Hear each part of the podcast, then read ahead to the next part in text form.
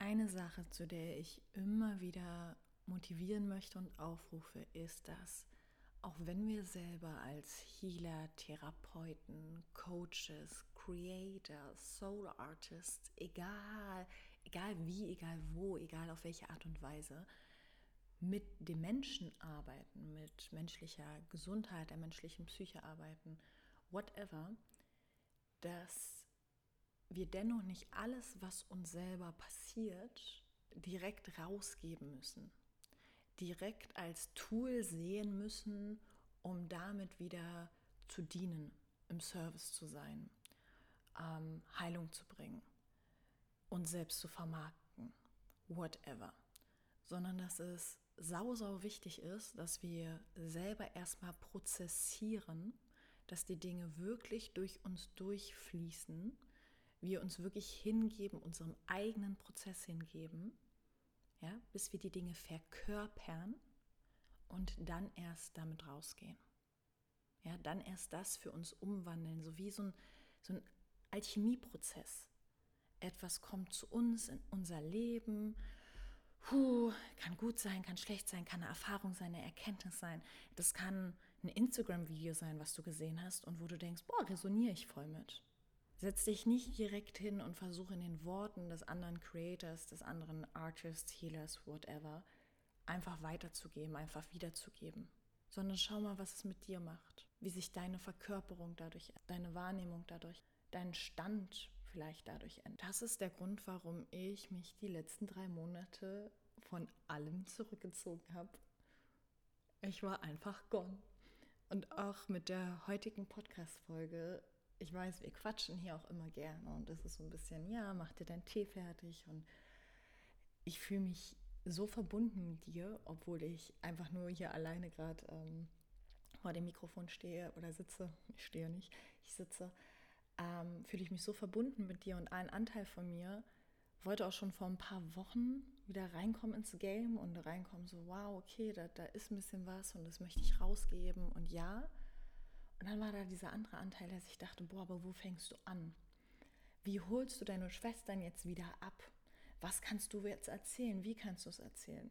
Und die simple Antwort ist, dass ich immer noch nichts von dem, so wie es war, einfach erzählen möchte wie eine Geschichte. Ich kann gerade noch nicht darüber quatschen, was genau passiert ist und warum ich weg war und daraus irgendwie jetzt auch ein Marketing-Ding machen oder ja, sonstiges. Was ich aber machen kann, ist mit dir Learnings teilen.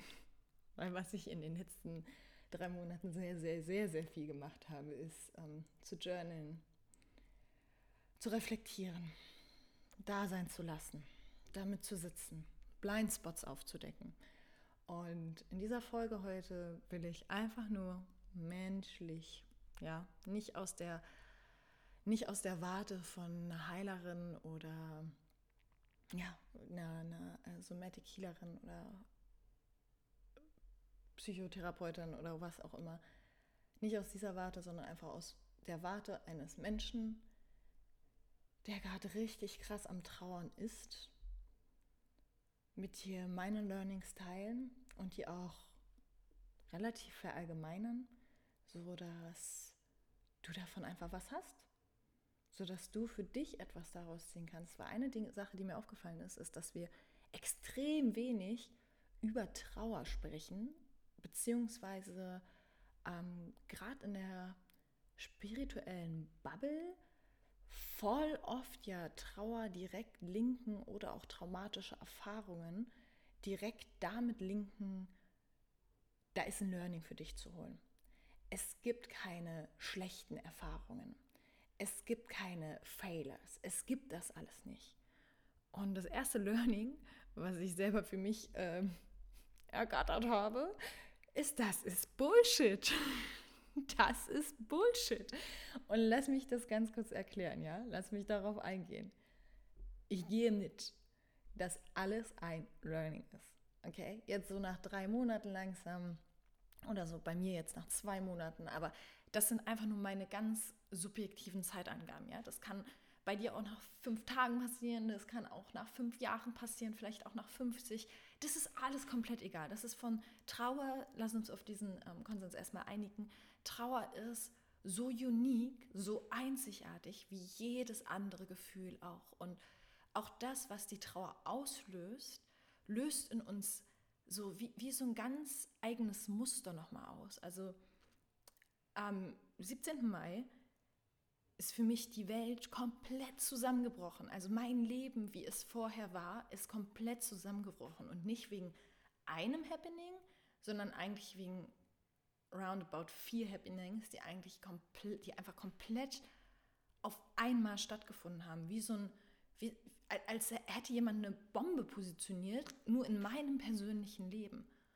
Und das hat erstmal alles auseinandergerissen.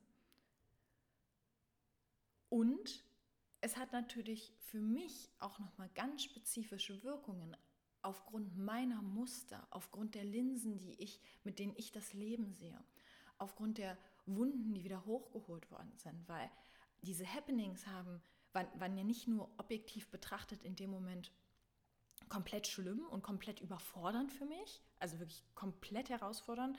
Traumatische Erlebnisse sind über, für uns überfordernd, für unser ganzes System überfordernd, nicht tragbar. Ähm, wir können nicht mehr rational denken. Ähm, da kommt ein ganzer Rattenschwanz dran, äh, äh, mit, über den wir gleich nochmal sprechen. Ähm, und gleichzeitig macht es natürlich mit uns nochmal individuell was aufgrund unserer eigenen Muster, aufgrund unserer Blockaden, die noch in unserem Körper sind, die wir auch alle haben. Ähm, andere Ängste, die ich dachte, die schon längst besiegt worden sind oder integriert worden sind, die wurden wieder richtig krass getriggert. Ähm, ga ganz speziell für mich real seine, seiende ja, Blindspots wurden halt nochmal aufgedeckt. Und deswegen ist Trauer so krass, krass unterschiedlich. Und wir, was, was auch ein Learning ist, ist, dass wir, das ist jetzt aber so ein Zusatzlearning, was jetzt im Reden gerade kommt, ähm, wir müssen aufhören, Trauer oder Gefühle generell zu stigmatisieren, beziehungsweise vorzugeben, wie Trauer auszusehen hat. Worüber ein Mensch doller trauern kann, worüber ein Mensch ähm, weniger trauern muss, wie ein Mensch trauert. Ähm, wir, wir müssen aufhören, Menschen zu verurteilen aufgrund der Art und Weise, wie sie trauern, weil gerade Trauer ist so ein intensives Gefühl, mit dem wir selten lernen oder uns wird selten beigebracht, damit wirklich umzugehen, es wirklich zu prozessieren.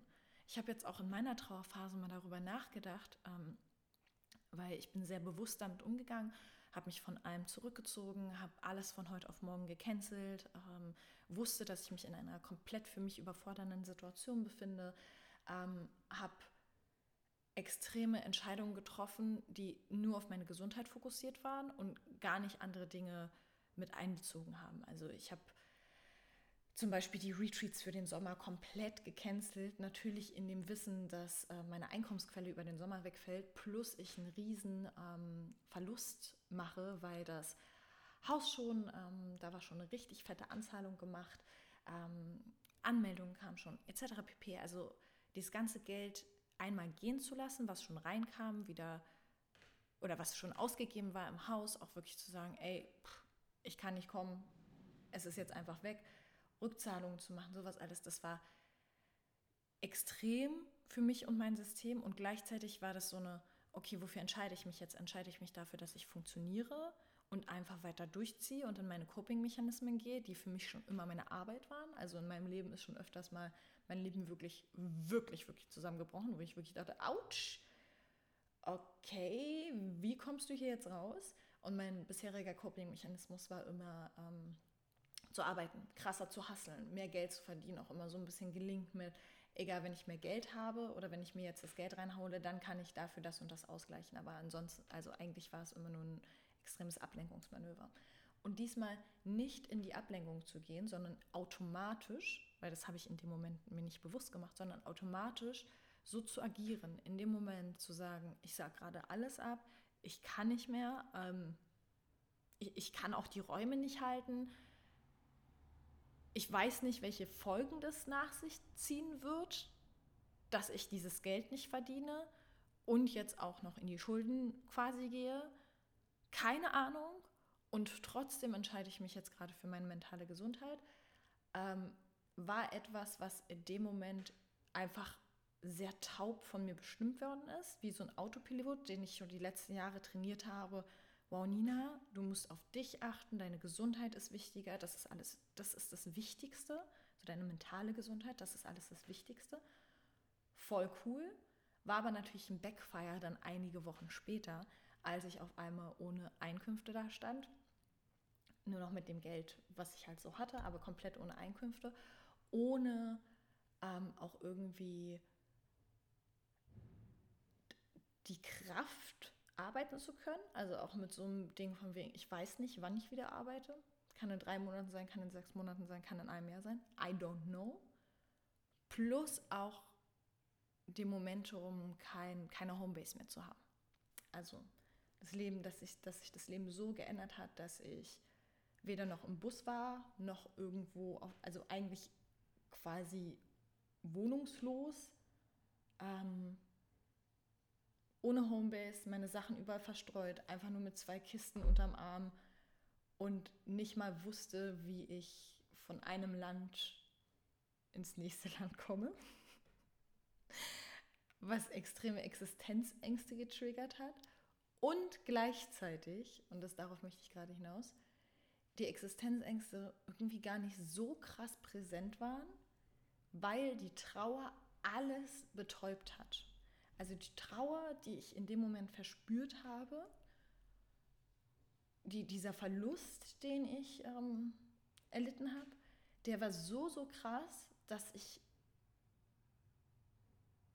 noch unter den normalen Existenzängsten war, die ich sonst so habe. Und das kann Trauer mit uns machen. Es kann uns dazu bringen, dass wir im, von außen gesehen extrem irrationale undienliche Entscheidungen treffen, die aber für die trauernde Person in dem Moment, also für, für, für mich selber in dem Moment, der, die einzige Chance zum Überleben war, weil das ganze System schon so ausgedehnt, so ausgereizt ist, dass einfach nichts anderes mehr geht. Und da habe ich für mich selber auch ein bisschen wieder äh, erkannt, wie viel Sanftheit wir genau in diese Momente bringen müssen uns selbst gegenüber und aber auch anderen Menschen gegenüber. Wenn wir merken, dass in unserem Freundeskreis, in unserem Bekanntenkreis, in unserem engen Kreis Menschen trauern und wir sehen, dass sie sich auf eine bestimmte Art und Weise verhalten und wir davon ausgehen, boah, ey, das kann zu einem Backfire kommen. Bist du dir sicher, dass das gerade das Richtige ist? Dass wir einfach einen Container für diese Person kreieren, wenn wir die außenstehende Person sind die, der, der sicher ist. Ja, weil die trauernde Person ist manchmal einfach out of order, Leute. So, und das Letzte, was wir da tun machen sollten, ist darüber irgendwie zu urteilen oder uns irgendeine Art von Wertung zu erlauben. Und warum ich das sage, ist, dass als bei mir das anfing, dass das Backfire kam, also die Trauer immer mehr prozessiert war und dann das nächste kam, dann dieses, Existenzängste sind auch noch da. Scheiße, was, was, was, habe ich hier eigentlich vor vier, fünf Wochen für Entscheidungen getroffen? Wow, wow, wow, wow, wow. Bin ich nämlich in genau so ein Netz gefallen. Was Menschen um mich herum gewoben haben, um mich sicher zu wissen oder für den Moment, dass mir erstmal bewusst wird, oha krass. Ich hatte auf einmal eine Wohnung, die für mich provided wurde. Für mich wurden Dinge organisiert, geregelt, ich wurde abgeholt, ich wurde von A nach B gebracht, meine Sachen wurden ähm, zusammengesammelt. Das waren alles Dinge, für die ich einfach null in dem Moment die Kraft hatte und auch nicht die richtige Kapazität von Herzen, mich zu bedanken oder irgendwas, weil ich es gar nicht gesehen habe. Weil ich mir gar nicht diese Tragweite bewusst machen konnte, was die Menschen da eigentlich gerade für mich tun. Und als der Moment dann aber da war, ich einfach nur mich fallen lassen konnte und dachte, oh mein Gott, danke. Ey, keine Ahnung, was sonst gewesen wäre. Und das, was ich jetzt erfahren durfte, möchte ich auch nur weitergeben, weil ich, mir, weil ich dazu sagen möchte, lass mal diese Person für andere Menschen sein. Wenn wir merken, dass Menschen, wie gesagt, in unserem Inner Circle oder in unserem Umfeld wirklich am Struggle sind und wir gerade einfach mehr Weitsicht haben, mehr Growth haben oder sonstiges, dass wir der anderen Person nicht versuchen wollen, irgendwas zu erzählen oder wie sie es machen soll oder zu werten, wie ich eben schon gesagt habe, sondern dass wir einfach füreinander da sind und uns gegenseitig halten, weil es wird Momente geben, in denen jeder von uns einfach richtig auf die Fresse fällt. Und ich wette, diese Momente hattest du auch schon. Und sie werden auch wiederkommen, egal wie viele innere Arbeit du machst, auch ein Learning, egal wie viel innere Arbeit du machst, egal wie viel Heilungsarbeit du machst, Schattenarbeit du machst, egal wie viel dein Nervensystem regulierst. Das sind alles Dinge, die machst du für dich intrinsisch, um dich auf diese Momente vorzubereiten. Denn das Leben passiert trotzdem. Das Leben passiert, ob du jetzt heilst oder nicht. Und das Leben verteilt hin und wieder richtige, heftige Klatschen. Und egal aus welchem Grund. Und ja, wir können jetzt sagen, uns widerfährt immer nur das, was wir auch tragen können. Und alles, ähm, alles was uns passiert, passiert aus einem Grund. Das ist wieder das, was ich anfangs gemeint habe. Und wohinter ich auch stehe. Ich denke auch, ja, das ist so, wenn wir den Blickwinkel dafür haben, wenn wir nach, danach suchen. Ab einem gewissen Punkt. Was ist nämlich Bullshit?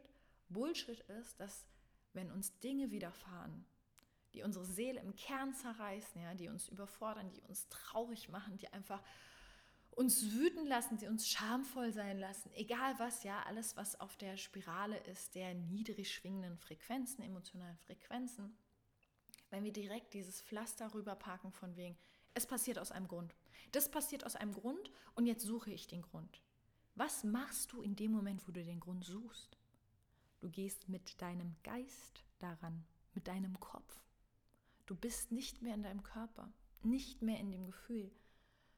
Und gerade, ich, ich sage es wie es ist, mir ist jetzt gerade wieder bei, also bei, bei dem, was jetzt in meinem Leben passiert ist und was mich wirklich so aus den Latschen geboxt hat, da ist mir zum Beispiel auch aufgefallen, wie oft ich das bei Kleinigkeiten gemacht habe, bei den Dingen, die ja, wo, wo ich so dachte, ja, ich mache ja so viel Healing Journey und so viel Healing Work und klar, ich suche jetzt einfach mal danach, was, was das Learning ist und so weiter. Und jetzt, wo ich nicht mal die Kraft dazu hatte, das Learning zu suchen, ist mir wieder bewusst geworden, dass ja, irgendwann, wenn unser Fokus, wenn unsere Weltansicht darauf geht, ne, wenn, wir, wenn, wir, wenn wir da so stehen und irgendwann ein Learning in Dingen, die uns widerfahren, finden möchten, finden wir dieses Learning auch. Ich habe ein ganzes Journal voller Learnings, ja, also gar kein Ding. Und gleichzeitig geht es in erster Linie darum, die Gefühle zu prozessieren. Nicht zu erklären, warum diese Trauer jetzt da ist oder warum sie jetzt so ausgeprägt ist oder was sie jetzt vielleicht triggert oder warum welche Art von Alleine sein sich jetzt irgendwie unangenehm anfühlt oder warum XY ABC gesagt hat oder nicht, sondern es geht in erster Linie darum, ich bin traurig. Wo fühle ich das? Wie fühlt es sich an? Es geht darum, nicht zu erklären, ob du den ganzen Tag geweint hast oder auf einer oder dich den ganzen Tag betäubt hast mit irgendwelchen ähm, Sachen, mit Essen, Netflix, Party oder es geht darum, deinen Trauerprozess nicht zu erklären sondern ihn einfach nur da sein zu lassen und dich selber zu entdecken in diesem Prozess. Und das tut richtig krass weh. Weil das sind natürlich die Momente, wo du abends einfach einschläfst, weinend, morgens wieder aufwachst, weinend, den ganzen Tag weinst, weil du dich nicht ablenkst. Und vielleicht weinst du auch nicht, sondern du hast ein anderes Ventil, ja. Das, das ist alles voll unique. Aber das bedeutet dieses, boah, ich sitze wirklich damit. Und unser System zeigt uns auch Momente, wo wir es halt einfach nicht mehr können. Und dann können wir, gehen wir vielleicht auch in die Ablenkung oder in sonstiges oder in, in die Betäubung. Und das ist alles okay, das gehört alles zu unserem Trauerprozess ähm, richtig krass dazu. Und dann irgendwann, wie, wie gesagt, das kann bei jedem auch wieder da komplett unterschiedlich sein. Und das kann auch der, der, also das ist auch der, der, der Intensität nach unterschiedlich. So, auch da können wir nicht sagen, boah, ich habe schon so viel Arbeit in mich gemacht. Also ich prozessiere immer innerhalb von einem Tag und zwei Stunden und dann bin ich fertig. Alles Quatsch. Ja, wenn Leben passiert und bei uns Gefühle aktiviert sind, geht es in erster Linie darum, diese zu fühlen und wieder rausfließen zu lassen. Und ich saß jetzt zum Beispiel echt, echt viel damit, auch einfach, weil ich gar keine Kraft hatte für was anderes. Und trotzdem weiß ich, dass sich in mir drin gewisse Blockaden gebildet haben und daraus natürlich auch wieder Narben entstanden sind, beziehungsweise jetzt teilweise auch immer noch offene Wunden mit am Start sind. Und das ist okay.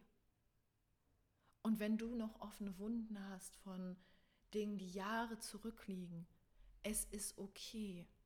Und gleichzeitig auch weder eine Erklärung noch auch irgendwie eine Beschönigung,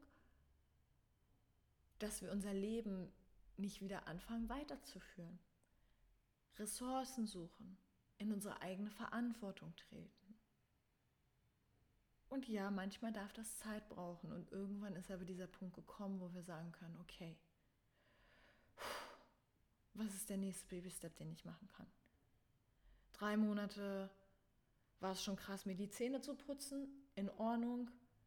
Kann ich jetzt vielleicht ein bisschen Meditation mit reinbringen? Einmal um den Block laufen. Keine Ahnung. Egal was es ist. So, wie kann ich meine Kapazitäten wieder aufbauen, meine Ressourcen wieder füllen? Und nicht immer gleich dieses Spirited Bypassing Pflaster von wegen, ach du, alle, alles gut, ist alles gut. Das war ein richtig krasses Learning. Ich habe daraus die und die Erkenntnisse gebracht, gebracht. Was mich nicht unbedingt macht, mich äh, stärker. Bla bla. Bullshit. Wenn du nicht vorher prozessiert hast, ist das Bullshit.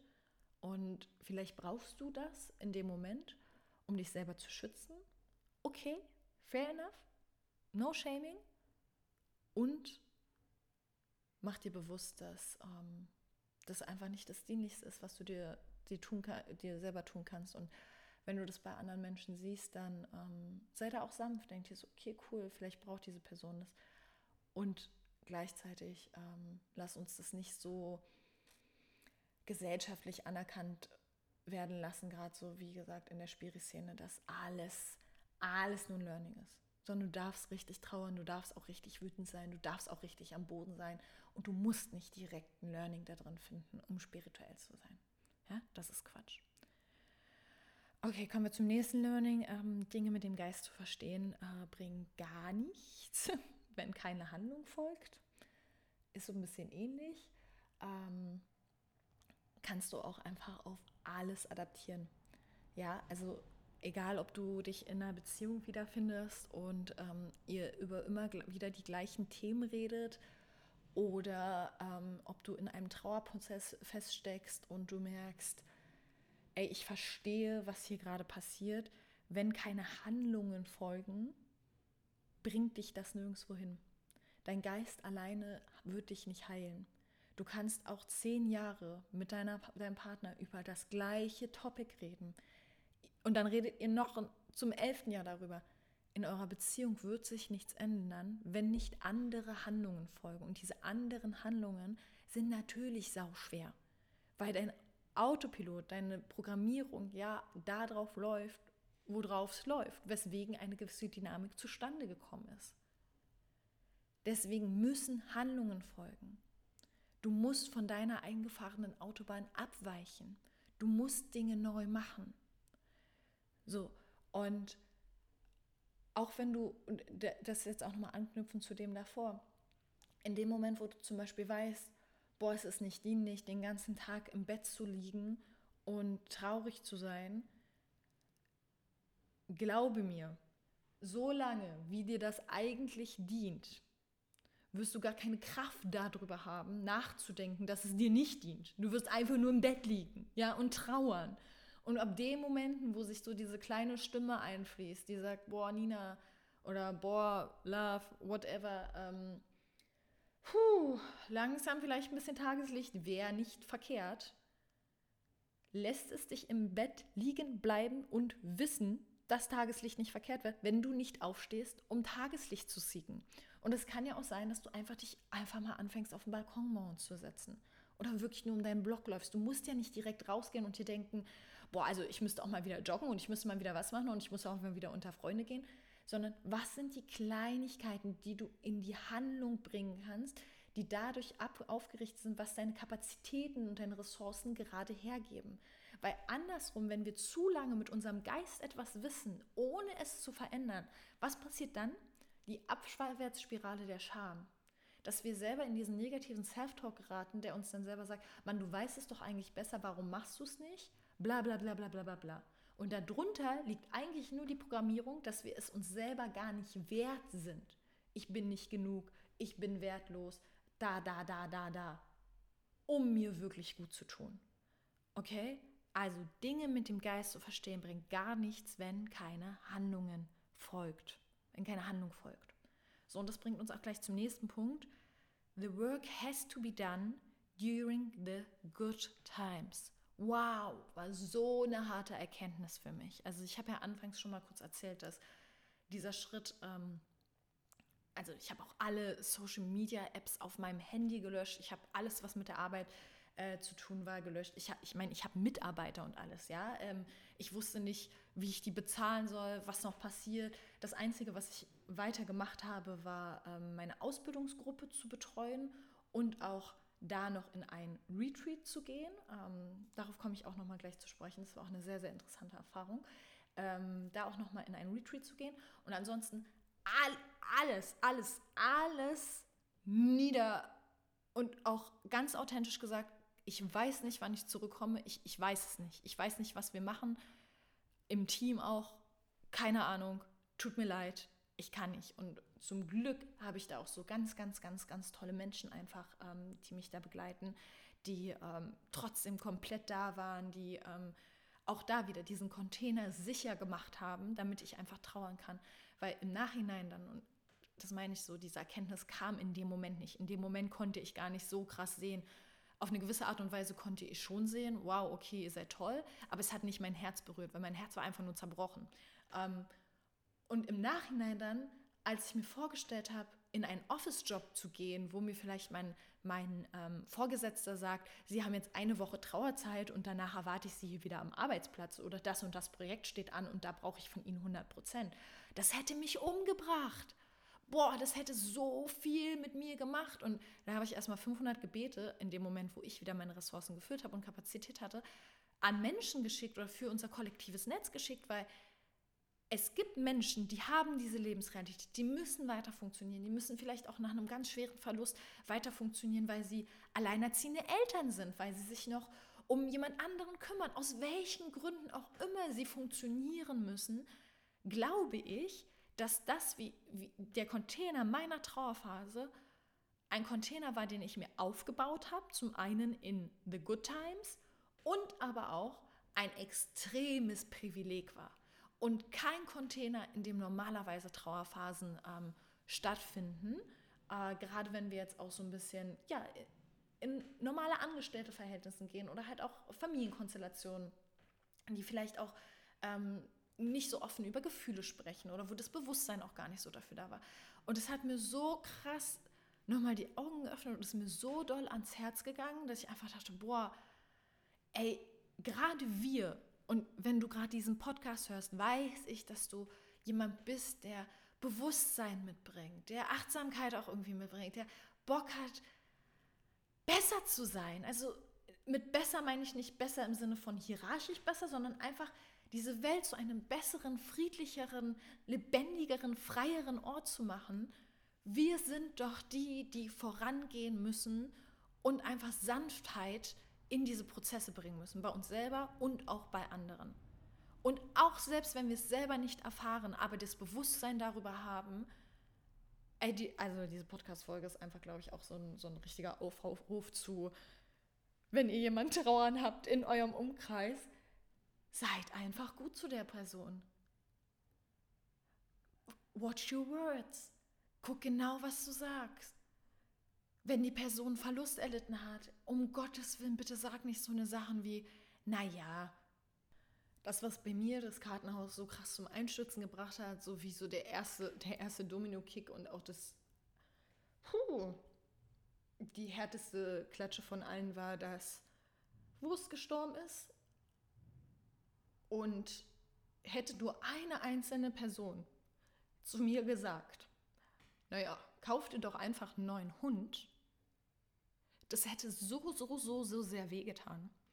Und später, als ich mich mit Freunden ausgetauscht habe, die auch schon mal Tiere verloren haben, haben mir fast alle genau von solchen ähm, Dingen berichtet, genau von solchen Aussagen berichtet, von diesen Aussagen nach einem Verlust, die dann in die Richtung gehen, ach ja, hol dir einfach was Neues oder es gibt doch Männer, gibt es wie Strand am Meer oder was auch immer.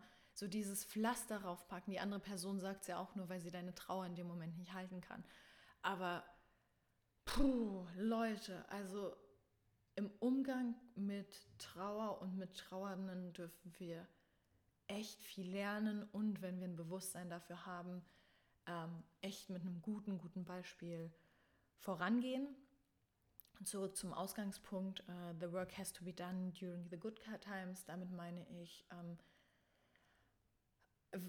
was ich auch oft mit Mensch, von Menschen mitkriege, so aus dem weiteren Feld, wenn ich zum Beispiel sage, yo, ich mache uh, Somatic Movement Healing und so weiter, hast du mal Bock auf eine Session oder wenn es so ein Gespräch kommt, ähm, sagen viele in dem Moment zu mir, ah du, das brauche ich jetzt gerade gar nicht, bei mir läuft ja alles total gut.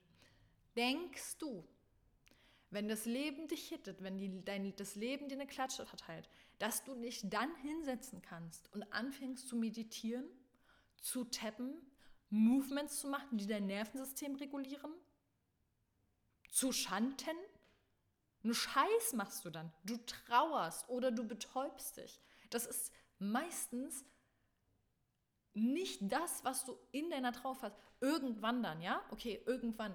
Aber es kam bei mir, ich, ich glaube, ich und ich arbeite damit täglich. Das sind Tools, die auch auf Autopilot bei mir abrufbar sind. Zum Glück, zum Glück. Ich glaube, sonst hätte, also das, was jetzt alles passiert ist auf einmal, hätte mich, glaube ich, vor drei, vier Jahren, wäre es ein komplettes Knockout gewesen. Und zum Glück spüre ich jetzt die Arbeit meiner letzten 15 Jahre Healing Journey, die größtenteils stattfindet, wenn es mir gut geht. Weil wenn es mir gut geht, habe ich meine festen Routinen und ich predige es, oh, ich predige es den Frauen, die ich gerade ausbilde, eigentlich fast in jeder Session gefühlt. Hab deine Routinen, weil diese Routinen sind das, was dich wirklich in die Verkörperung bringt, der Heilerin und dich auch in den Momenten dir den Arsch rettet, wenn es darum geht, deine eigene Heilerin zu sein, ja? Nicht nur da draußen für andere, für Geld, für weiß ich nicht was, sondern für dich selber verkörperst du da, da, dass du healen kannst. So und Healing Work, Betra Schattenarbeit. Denkst du, wenn, wenn es dir richtig schlecht geht und du hast noch nie Tee mit deinen Dämonen getrunken, du hast deinen, Gäste, deinen, deinen, deinen Körper noch nie als Gästehaus wahrgenommen, dass du dich nicht mit deinen, Ident mit deinen Emotionen und Gedanken identifizierst, du hast die ganze Arbeit noch nie gemacht, das ist dir alles neu. Und dann setzt du dich hin, wenn es dir richtig miserabel geht und fängst an, diese Arbeit zu machen? Klar, kann sein. Ja, kann sein. Ich will gar nicht sagen, dass es gar nicht geht. Und es ist ziemlich unrealistisch, dass das das ist, was dir nachhaltig Erfolg bleibt. Es, es, es, funktioniert nicht so, dass jedes Mal, wenn du eine Klatsche vom Leben bekommst, du zwei Breathwork-Übungen machst und dann ist alles wieder schön. Dieses dieser Gedanke resultiert aus dem Grundgedanken, dass das ganze Leben immer nur Licht und Liebe ist. Und wenn uns was Schlechtes im Außen passiert, setzen wir uns hin und machen ein Tool und dann geht es uns wieder gut. Es geht aber nicht darum, dass es uns immer gut geht. Es geht darum, dass wir reguliert sind, dass wir uns selber wieder rausbringen, dass wir uns fühlen, dass wir das Leben mit den ganzen Rollercoaster mitnehmen können und verstehen, dass das Leben ist und deswegen nicht unser Leben hassen oder alles in Zweifel stellen, sondern wir auch in diesen Situationen wieder neue Wege finden, ja, neue Optionen sich öffnen. So, und diese Arbeit, die wir tun, passiert dann, wenn wir die Kapazität und die Ressourcen dafür haben. Und wie ich eben schon meinte, ich habe also wirklich, ich glaube, nach anderthalb, zwei Monaten saß ich das erste Mal wieder auf meinem Place, so habe angefangen wieder langsam zu räuchern, habe ein bisschen geatmet und es waren alles Momente und wie gesagt, meine persönliche Healing Journey geht schon seit boah, ich werde auch immer älter, Leute. Alter, seit 18 Jahren. Ich habe mit 15, 16, 17, 18, ich habe mit 15 angefangen zu meditieren und so und schon früher, ja, naja, ähm, geht auf jeden Fall schon seit über 18 Jahren und ich habe ja wirklich die Expertise und die Tools auch einfach äh, fachlich gesehen und ich konnte nicht die Augen schließen. Ich war so in der Trauer, ich konnte mich nicht hinsetzen und meditieren. Oder tappen, was für mich das Natürlichste der Welt ist, zu meditieren. Ich konnte auch nicht journalen. Was ich am Anfang gemacht habe, sind mir Wachs, mit Wachsmalstiften meine Emotionen zu malen und dabei einfach nur auf dem Papier wirklich, also wirklich, wirklich einfach nur zu kritzeln quasi. Und dann wieder langsam ins Journalen zu kommen, langsam in wirklich auch gar nicht ins Reflektieren, sondern einfach nur aufschreiben, was ist gerade da, das irgendwie rauslassen und so weiter. Dann langsam. Ich hatte bestimmt anderthalb Monate keinen Zugang zu meiner Wut und du weißt, ich kreiere super viel über meine Wut. Ja, ich liebe meine Wut. Ich habe so eine tolle Verbindung zu meiner Wut. Sie war weg. Und glaube mir, ich hatte einige Gründe, um wütend zu sein. Sie war einfach weg. Ich hatte einfach kein Fünkchen Wut in mir. Nichts, niente. Situationen, in denen ich eigentlich hätte wütend sein müssen, waren einfach so, ja, egal. So schwach war ich. So, und ich weiß, dass du das Safe auch selber kennst. Deswegen hier bitte, bitte, bitte mein Learning. The work has to be done during the good times. Und das halt, was uns selber angeht, das Nervensystem angeht, aber auch was zum Beispiel Hard Conversations angeht oder mh, mm, Entscheidungen in unserem Business. Ja, in den guten Zeiten können wir viel krassere Entscheidungen treffen. Und vielleicht bedeutet diese Entscheidung auch mal, wow, einfach eine Sache loszulassen oder sich neu zu orientieren oder auch in der Partnerschaft die harten Konversationen zu führen von Anfang an. Während der Honeymoon-Phase noch. Währenddessen man einfach so richtig ja, wenn alles gut läuft, aber man trotzdem so weiß, so, ey, das und das ist in mir drin, dieses Bedürfnis ist da, lass uns mal drüber reden, ohne gleich so ein Riesenproblem daraus zu machen. Dinge die ganze Zeit in uns reinzufressen und dann zu explodieren nach einer gewissen Zeit, das bringt leider nichts. Das bringt nichts. Okay, ähm, was war noch ein richtig krasses Learning? Ähm, ein krasses Learning war, dass ich einfach echt noch einen fetten Blindspot hat. Und das war jetzt auch eins der letzten Learnings, ähm, die ich jetzt erst vor kurzem erst zu mir kommen durfte, wo ich wirklich gemerkt habe, wow, ähm, wie wertvoll das all das jetzt gerade zu mir gekommen ist, ähm, auf diese Art und Weise, weil mir das zeigen durfte, dass ich echt harte Social Anxieties habe.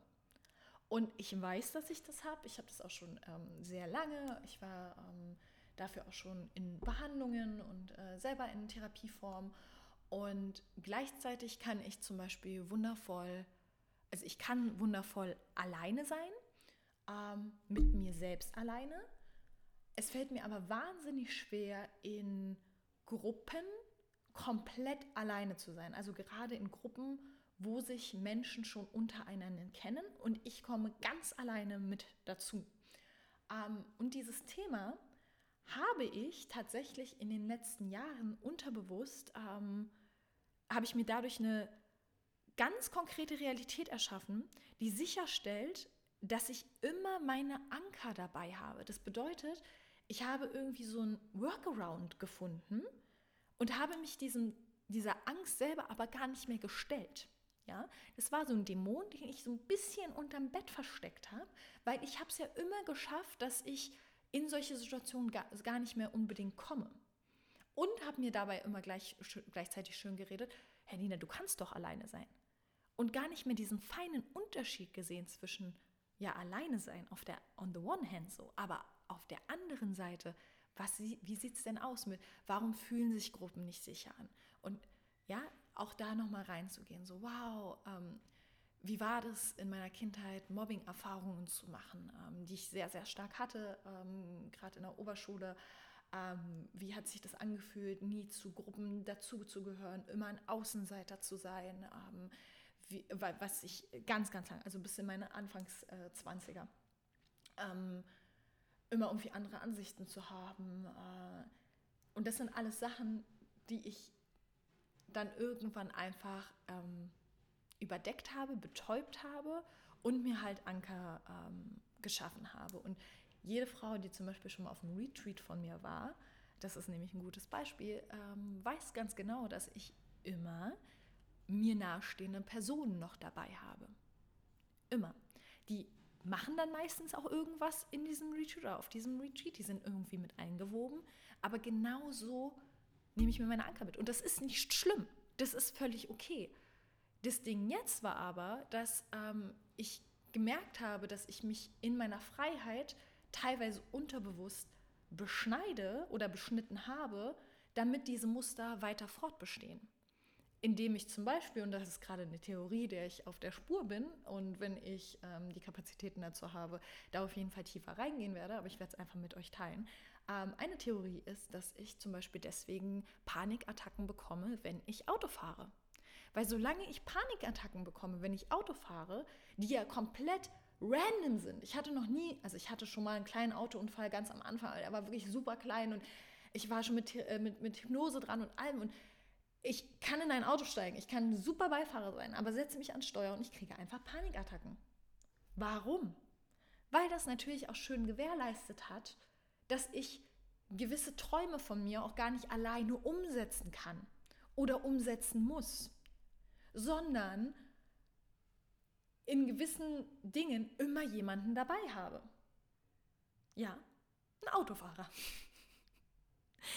Und das war, das, das ist ein ganz banales Beispiel, aber ich dachte mir so, ey, unser Unterbewusstsein ist einfach so, so, so krass. Ist einfach krass. Ist einfach krass mächtig. Und weil ich mir diese Anxieties nicht mehr angeguckt habe, ähm, hat jetzt mein Unterbewusstsein einfach nochmal einen draufgesetzt. Und nachdem jetzt alles so zusammengebrochen hat, kamen diese Panikattacken ähm, im öffentlichen Nahverkehr. Und auch alles kann ich mir alles erklären, ja. Also ich hatte auch ein, eine sehr, sehr stressvolle, traumatische Situation für mich, wo ich ähm, sehr lange in der Bahn saß und von einem Punkt zum anderen Punkt zu kommen, jetzt während ähm, äh, dem Happening und ich unbedingt ankommen musste und mich wie gefangen da drin gefühlt habe. Und okay, ja, das kann einer der Auswirkungen sein, aber es liegt halt sowieso schon in mir. Und ich habe diese Social Anxieties richtig lange nicht mehr angeschaut, sondern ich habe Wege drumherum gefunden, die super clever waren. Und dieses ganze Happening hat genau das jetzt nochmal hochgebracht. Und das meinte ich vorhin auch mit, so individuelle Narben werden getriggert und es kann sein, dass Narben dann auch wieder aufreißen und es kann, also das ist für mich ein krasses Learning, da jetzt auch gerade wieder hinzugucken und das wirklich nochmal aufzuarbeiten und da auf einmal nochmal so in meine Mobbing-Erfahrungen zu gehen, wo ich jetzt auch einfach die letzten Jahre immer, ja, ja, naja, ich wurde mal gemobbt und alles gut, habe ich schon alles prozessiert und ich jetzt gerade merke, nee, habe ich eben nicht. Warum fällt es mir denn so schwer, in ein kleines familiengeführtes Yoga oder familiäres äh, Yoga-Studio zu gehen, wo ich das Empfinden habe, dass alle den Kurs schon seit fünf Jahren machen und ich bin die einzige Neue? Wow, darf ich richtig hingucken? Wurde richtig hart getriggert. Und das sind dann die Learnings, die hochkommen, wenn wir davon sprechen, ey krass, ähm, oder wenn ich jetzt auch gerade merke, okay, das alles passiert gerade in so einer Tiefe, dass ich da erst hingucken kann und vor ein paar Jahren hätte ich da gar nicht hingucken können oder sowas. Und jetzt gerade ist es so, oha, okay, I'm ready. Und aber auch nur, weil ich schon echt jetzt gerade viel Zeit für mich intensiv mit Prozessieren verbracht habe.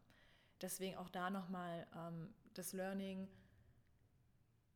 Wir haben Blindspots, wir werden immer Blindspots haben und es ist super, super wertvoll, wenn unser Leben uns wieder irgendwie so zu diesen Wegweisern führt. Und immer wenn wir davor stehen und uns so denken, oha, rechts ist so ein Weg der Heilung, der ist jetzt echt ein bisschen steinig und wahrscheinlich auch ein bisschen schwierig.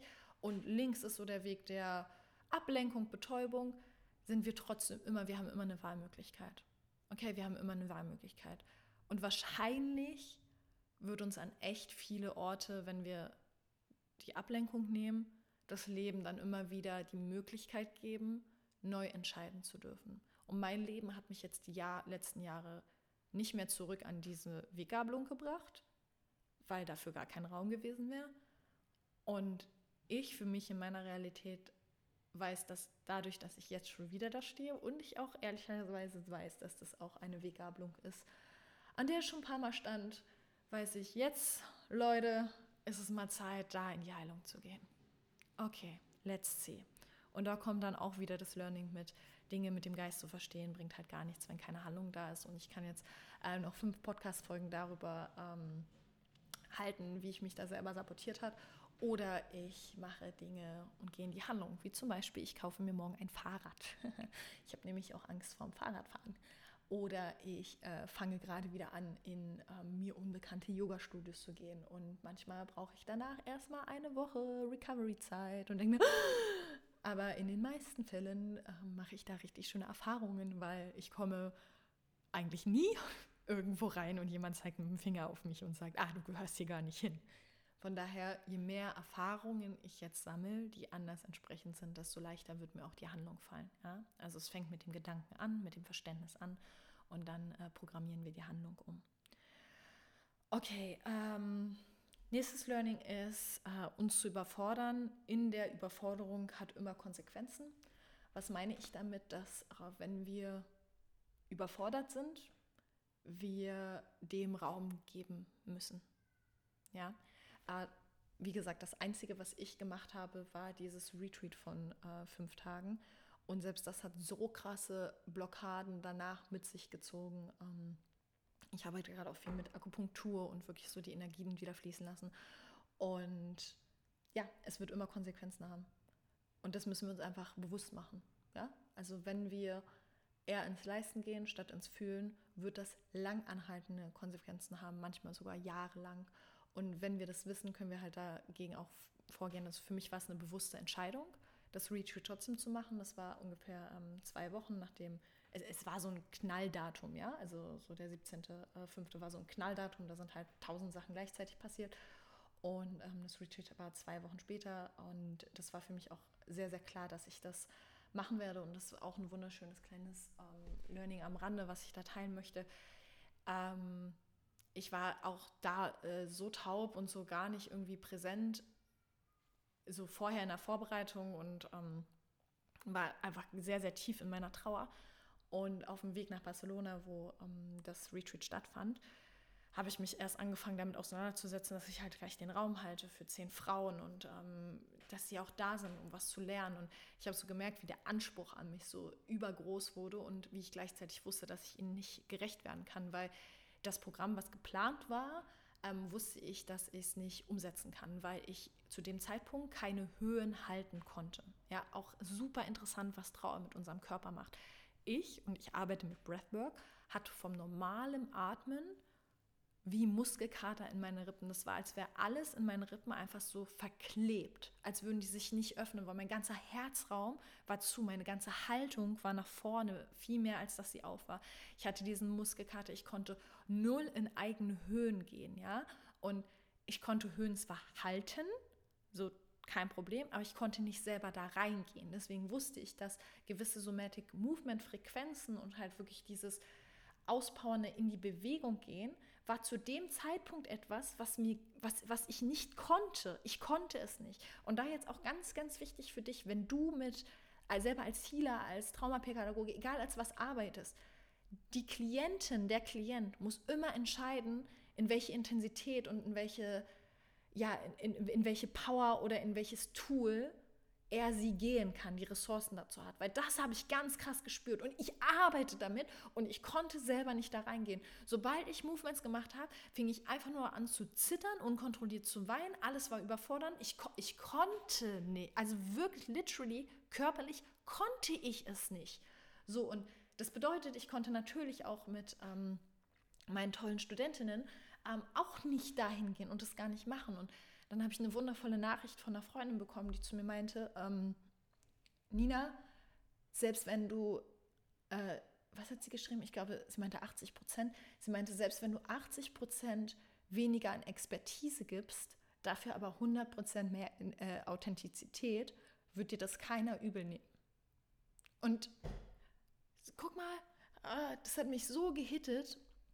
Und dann kommen mir wieder die Tränen, weil das war die Kernaussage von dem, scheiß drauf zu funktionieren, du trauerst gerade, dieses Raum geben von, sei traurig, du bist ein Mensch. Und du fährst auch gerade als Mensch hin und nicht nur als Lehrerin oder sonstiges, weil im Kopf von mir war dann natürlich auch super viel so, ey, für einige der Frauen war es das erste Mal zusammenkommen, das erste Retreat, die ganze Aufregung und die Erwartungshaltung und alles.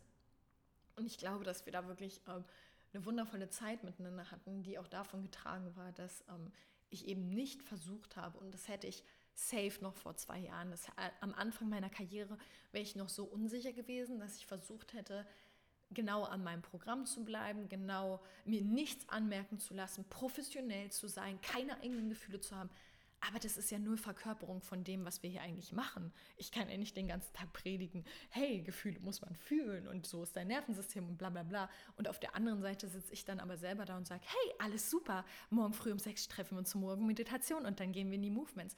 Das ist doch so unauthentisch und bei dem Retreat durfte ich die Erfahrung machen, dass wenn wir authentisch mit also wenn wir Masken wirklich fallen lassen und authentisch damit umgehen, was in uns drin ist, dass es einfach das Heilsamste ist, was wir für uns selber tun können und auch für die Menschen um uns herum, weil wir hatten nichtsdestotrotz wundervolle äh, sechs Tage.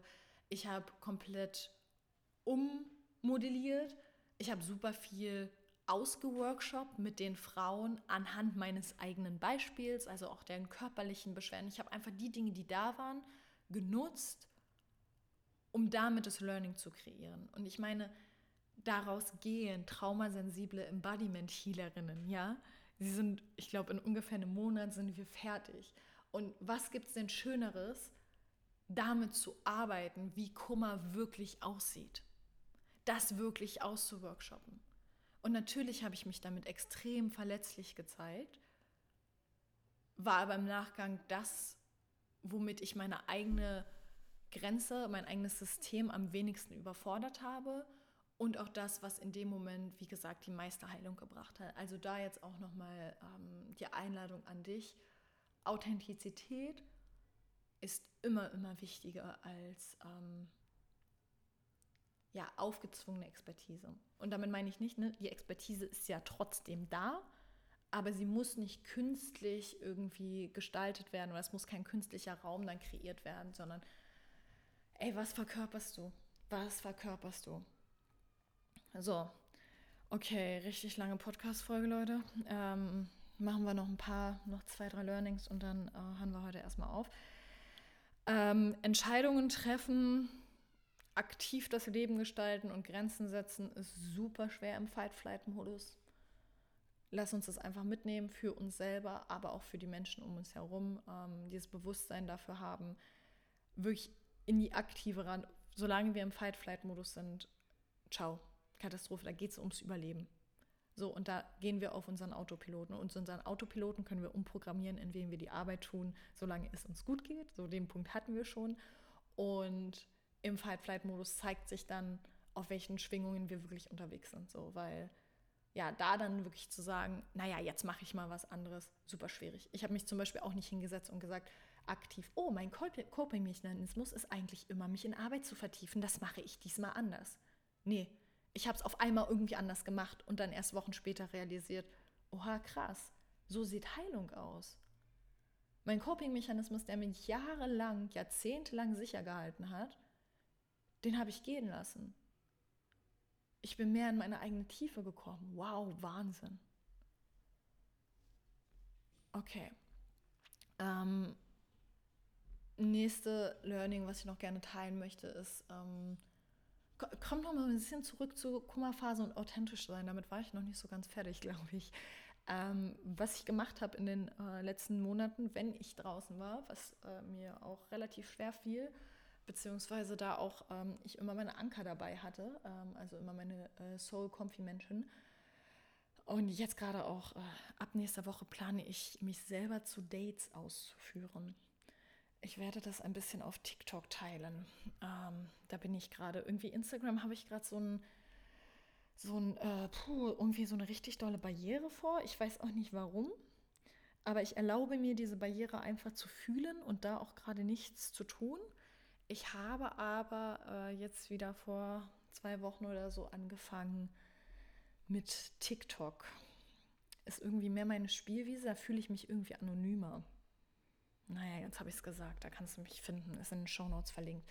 Und da äh, gebe ich, teile ich vielleicht, sage ich jetzt, ähm, so ein bisschen was zu äh, Solo-Dates. Finde ich nämlich ganz, ganz spannend. Finde ich auch ganz spannend, dass mir das einfach schwerfällt. Ich finde es so verrückt.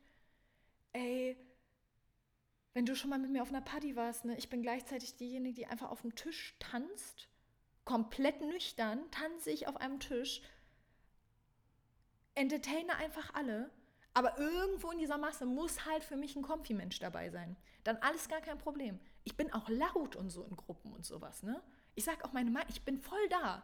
Man würde niemals von mir denken, dass ich Social Anxieties habe. Und da auch wieder bitte der kleine Reminder, Ängste sehen halt bei jedem anders aus.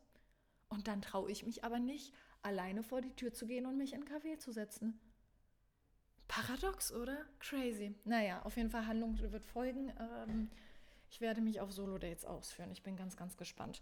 Ähm, Genau, und ansonsten, äh, wenn ich irgendwo war, gerade so bei Aesthetic Dance Veranstaltungen oder so ein bisschen was so aus, dem, aus der Bubble Sound Healing und ich habe äh, Menschen getroffen in den letzten drei Monaten und die haben mich gefragt, wo ich bin, was ich mache. Teilweise kannte ich diese Menschen auch nicht, sondern es waren echt äh, süße Mäuse, die mich irgendwie von Instagram kennen und meinten, ey, wo bist du?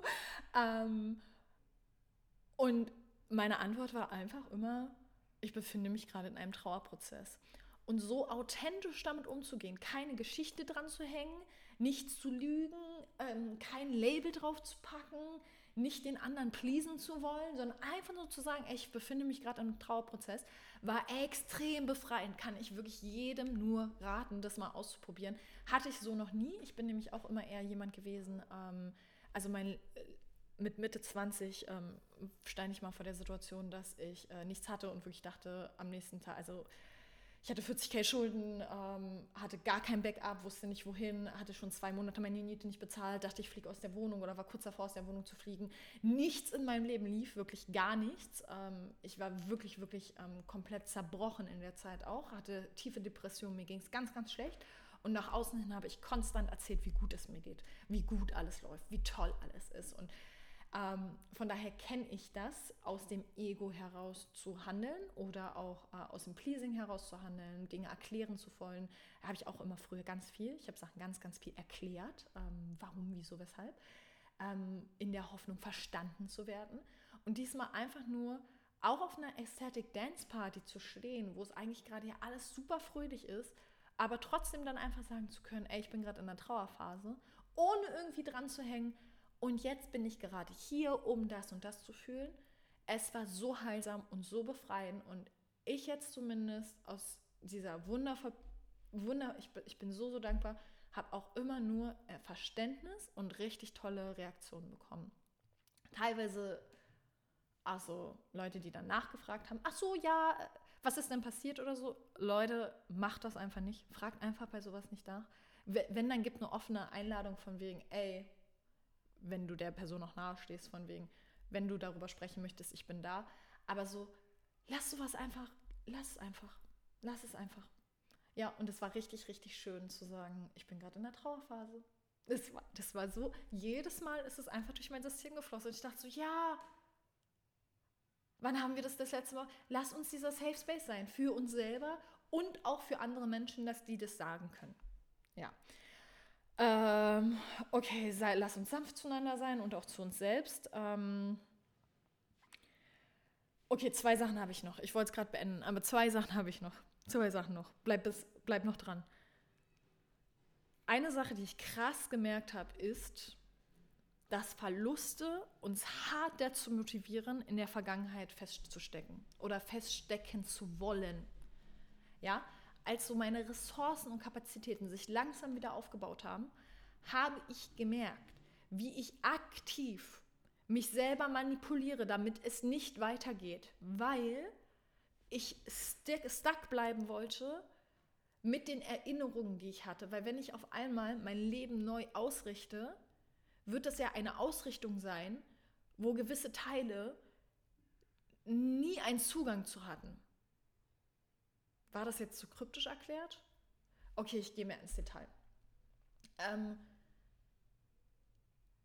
am Anfang habe ich zum Beispiel extrem getrauert wegen, oder immer noch, ähm, trauere ich extrem wegen der Wurst. Und natürlich ist der Alltag mit Hund ja auf eine gewisse Art und Weise geprägt. Und dann kam auf einmal, und Wurst war ja auch zum Beispiel einer der Gründe, warum, also der Van und alles, das war ja eigentlich ein Van für die Wurst. So, um reisen zu können und trotzdem Wurst dabei zu haben. Und dass Wurst stirbt, war in keiner Art und Weise voraussehbar, ersichtlich. Das war ein komplettes Schocktrauma. Punkt. Mm. Und dann kam auf einmal innerhalb der Trauerphase nach Wochen der Moment, wo ich mir darüber angefangen habe, Gedanken zu machen, was als nächstes, wohin ich als nächstes gehe. Wenn ich, ähm, ich, ich bin gerade in, in, meinem Nest, ich bin gerade sicher, wie gesagt, für mich wurden Container gebaut, in denen ich mich sicher fühlen kann, in denen ich durchatmen kann, in denen ich komplett in meinem Tempo bleiben kann. Und gleichzeitig bin ich ja eine Reisende. Meine Seele schreit ja langsam danach so, okay, pff, wohin? Ähm, und dann kamen so kleine Ideen und ich dachte so, krass, ich kann ja jetzt einfach nach Indien fliegen oder nach Costa Rica fliegen oder ich kann jetzt einfach irgendwo hinfliegen und brauche ja gar kein Datum mehr angeben, wann ich zurückkomme, weil ansonsten war das immer so, dass ich am Anfang des Jahres zwei Monate Zeit hatte, wo ähm, Murphy immer bei Freunden war und dann bin ich halt auch wieder zurückgekommen, weil ich habe ja Murphy abgeholt. Und anstatt dass mir dieser Gedanke Freiheit gegeben hat, hat er extrem geschmerzt. Weil dieses neue Leben kann ich ja nur führen aufgrund eines Verlustes, der mich ja extrem überschmerzt. Und das ist ja super, super paradox. Und das mir, also zu integrieren, dass dieser Schmerz da sein darf und ich mich gleichzeitig auf neue Lebensabschnitte freuen darf, ganz, ganz langsam, war extrem schwer und kam tatsächlich auch mit richtig viel Charme. Ich habe mich richtig, ich hatte Momente, wo es wieder so langsam bergauf geht und dazu auch ganz kurz einen Impuls.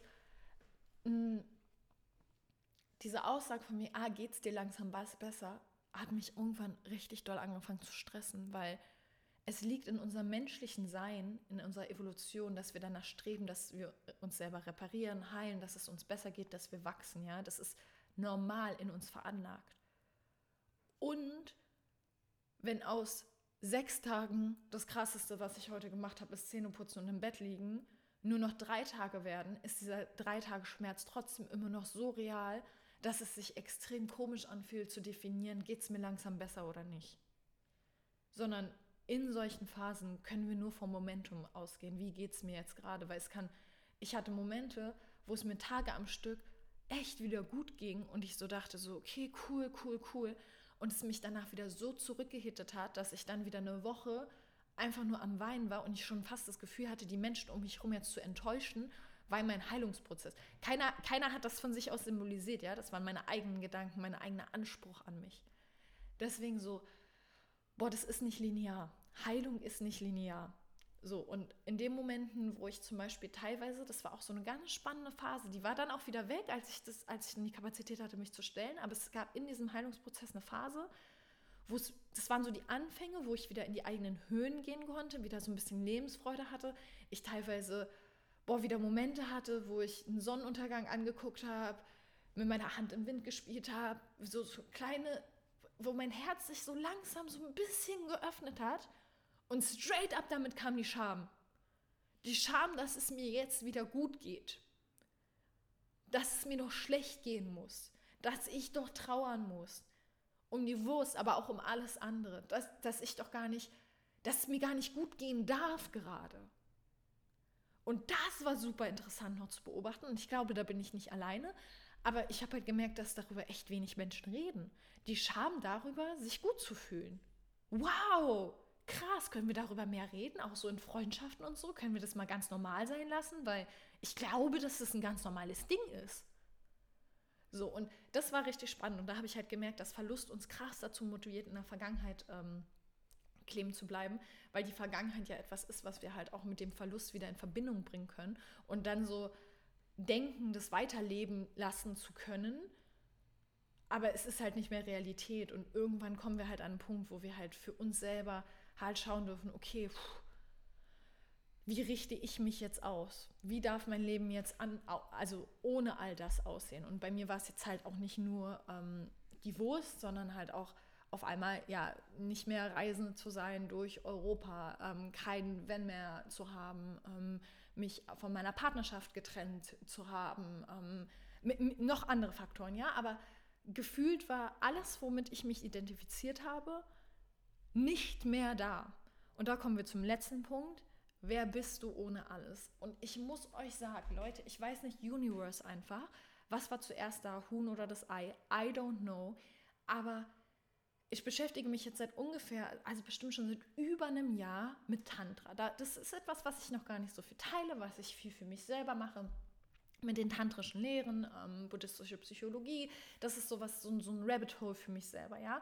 Und eine der Kernfragen ist wirklich dieses, wer bist du ohne alles? Also wenn du morgen früh aufwachen würdest und nichts mehr hast, was du jetzt gerade hast, wer wärst du dann noch im Kern deiner selbst? Und fängt nicht genau da Freiheit an, jeden Tag aufwachen zu können und nichts mehr zu haben? Und jetzt das Spannende, ähm, diesen Gedankensatz habe ich, wenn du dir die alten Podcast-Folgen von mir anhörst, also die letzten, die ich jetzt so rausgebracht habe, das war immer so der Unterton, so das, was so mitgeschwungen ist. Und auch jetzt im Business ganz, ganz lange ähm, habe ich mit meiner rechten Hand immer wieder darüber geredet und über Umbranding. Und sie meinte ganz oft zu mir, Nina, bei dir passiert gerade etwas, aber es ist noch nicht ganz gereift, es ist noch nicht da und so. Und es fühlt sich für mich gerade so in der Rückschau so an, als hätte ich mich so krass vorbereitet auf spiritueller, seelischer Ebene, mich so krass mit dieser Frage beschäftigt.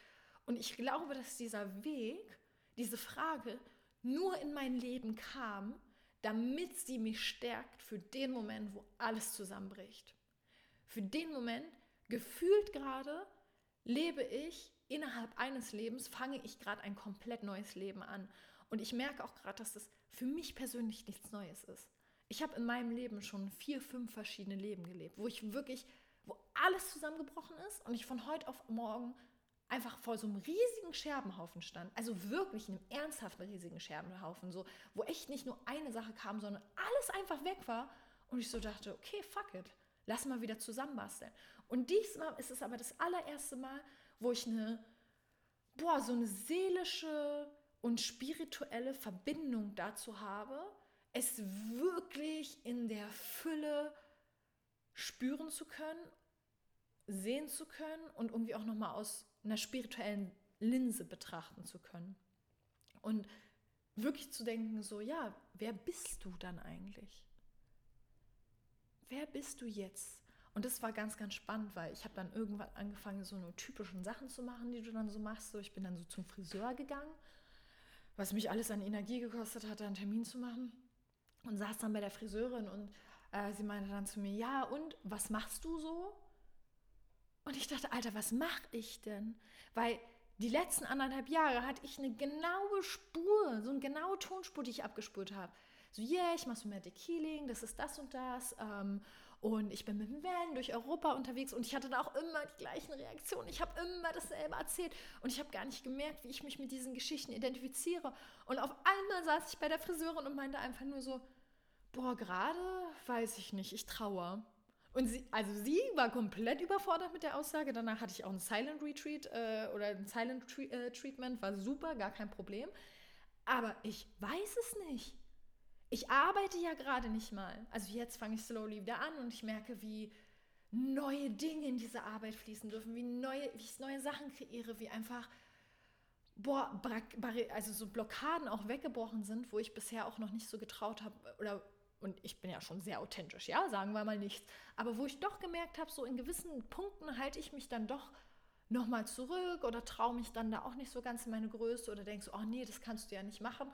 Und gerade ist mir alles so egal, was mein Ego angeht, weil ich bin für mich selber immer noch so in diesen Trauerprozessen drin Und alles, was ich gerade mache, ist so richtig, ey, ich will dienen, ich will wieder Service machen. Ich will nicht funktionieren, sondern ich will dienen. So, ich möchte wieder meinem, meinem Dharma nachgehen, so meinem, das, worauf meine Frequenz eingestellt ist. So, so, es, es zieht mich wie ein Magnetismus, wieder Dinge rauszugeben in die Welt.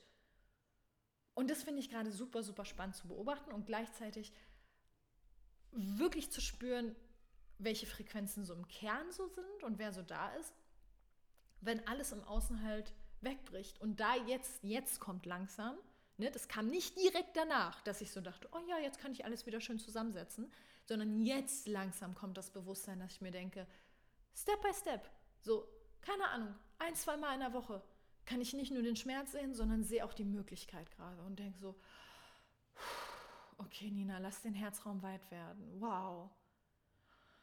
Okay, neue Möglichkeiten warten auf dich. Wenn du nichts mehr bist, kannst du dich komplett neu erfinden. Und wie fühlt sich das wirklich an, sich mit nichts zu identifizieren?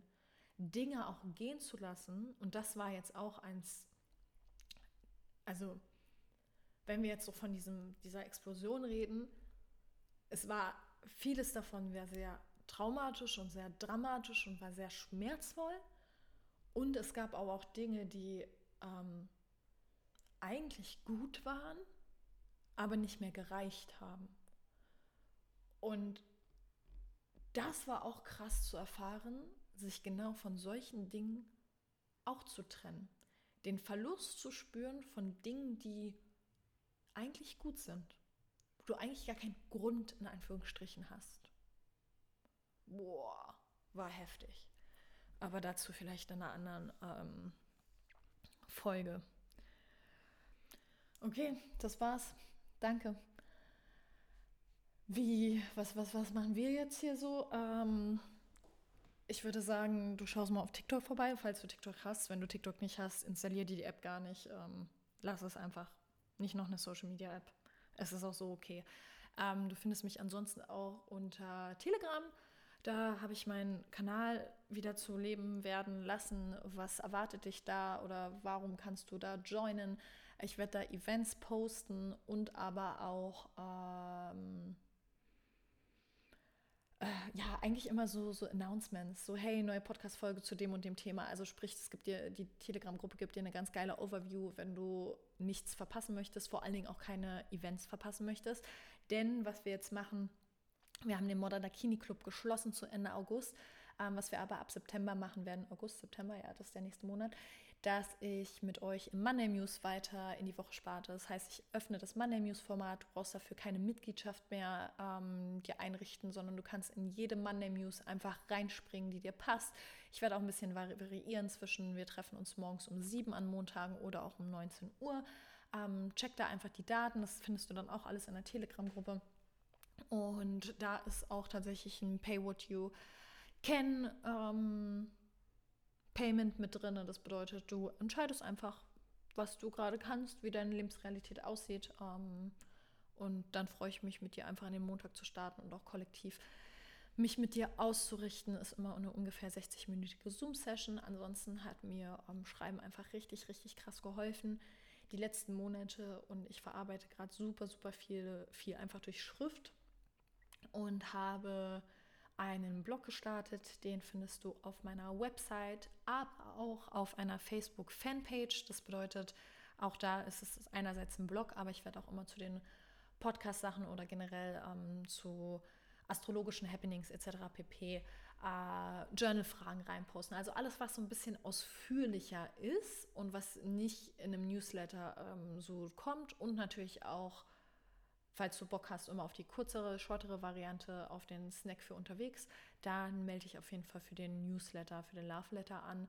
Darüber kriegst du auch alle Infos. Also nimm dir einfach für dich die Kanäle raus, die für dich passen und dann wird schon das Richtige zu dir fließen.